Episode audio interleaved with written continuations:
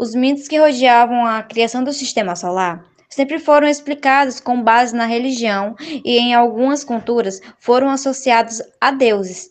Porém, agora sabemos que existe uma explicação científica em volta na criação dos astros. De acordo com a obra literária de Kelsey Said, Nós e as Estrelas, durante um longo período os seres humanos acreditavam que o Sol era um corpo diferente das estrelas que eram visíveis no céu noturno. Mas graças aos estudos da astrônoma Cecilia Penny Goposkin, hoje conseguimos entender que o Sol e as estrelas são compostos principalmente de hidrogênio e hélio. Estima-se que o Sol e o Sistema Solar tenham sido criados a partir de uma nebulosa, que estava esfriando mais e mais.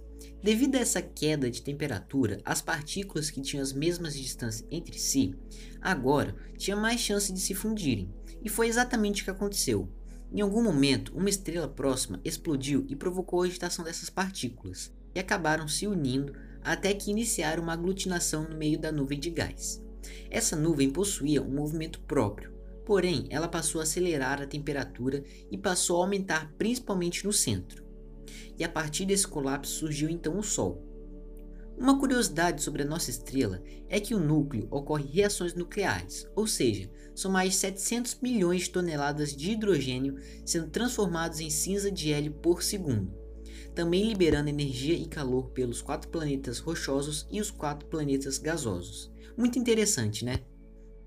Quando tudo começou lá no Big Bang, as altíssimas temperaturas contribuíram para que partículas fundamentais se combinassem para formar os núcleos atômicos e depois nos átomos mais simples.